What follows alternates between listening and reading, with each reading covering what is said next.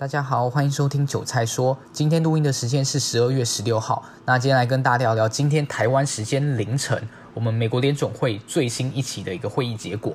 那它的一个结论，我先能跟大家讲一下好了。就是呢，目前有大多数的委员认为，在明年度美国会进行三次的升息。那也在一整个最近这个通膨飙升的状况下，Fed 想要去加速一个减缩购债，也就是说，他们要。加速放缓 QE 的一个项目，就是说，原本 QE 假设它在不管是美国公债或者是 MBS 或是相关的一些金融性的资产，它会一直去做买入，然后把把这个流动性释放出去。那它要去加速减缩它购债的金额，从明年的元月开始就会一直做一个加速。那预计是到三月就会正式结束掉量化宽松。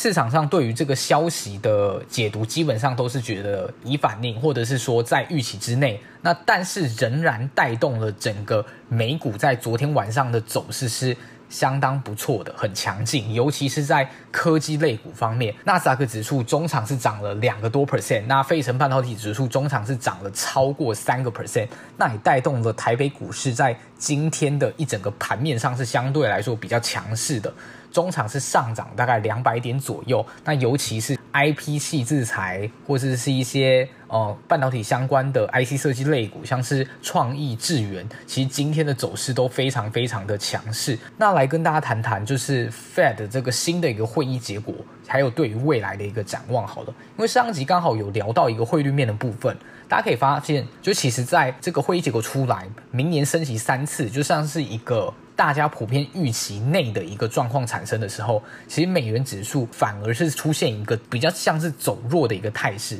微微的开平之后就开始向下走低，当然也没有出现比较明显的大跌，但是可以就是发现说，它整个美元指数在上涨力道已经开始有所谓的受阻的状况产生。那究竟明年到底会不会升息升到三次呢？我个人觉得不会。虽然有大多数的联准会官员，他们在这个利率点阵图上面的一个预测是觉得会到三次，但是我个人觉得不会的原因，是因为其实目前整个全球还是存在一个债务面的问题，过度频繁的升息很有可能导致一一部分的这个小型的金融风暴产生，所以我认为说，等到明年真的在呃年终的时候。他们会再进行下一次的会议的讨论的时候呢，可能会把升息的次数稍微降低，最有可能应该是落在两次左右。我个人的看法是这样子。那在汇率面的整个走势呢，还是如同我上一次影片所提到的，我个人还是建议，虽然已经知道明年整个在联总会很有可能会进行所谓的升息，所以可以在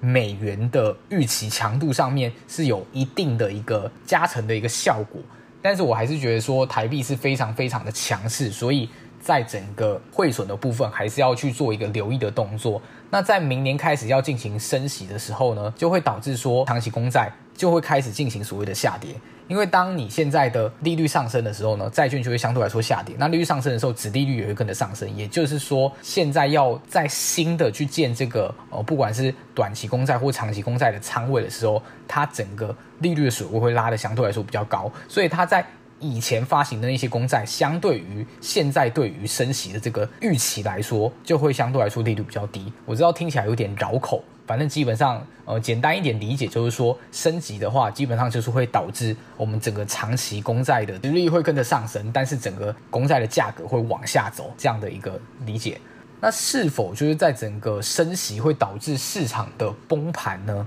我也不这么认为，认为明年更有可能比较走向一个整理盘的它一个态势吧。因为呢，虽然说升息是升息，然后明年三月很有可能就会。停止所谓的量化宽松，但是目前整个在市场上的资金来说，其实还是算是相当相当的充沛。那刚好今天有看到一则数据，就是关于负卖回协议的，就是说在这一些联总会借由量化宽松把流动性释放到各个金融机构去的时候呢，其实这些金融机构手上的现金部位可能已经太多了，所以他会变相的用很多的负卖回协议去把这个钱再放贷回去给联总会。意思就是说，他们其实并不缺乏所谓的流动性，所以去去进行这个减缩购债，或是停止量化宽松，会不会造成整个很大的流动性冲击？我认为也是不会的。所以呢，整体来说的操作策略呢，就是因为如果预期在指数上面是进行一个区间的一个震荡预期之下呢，整个操作还是非常依靠在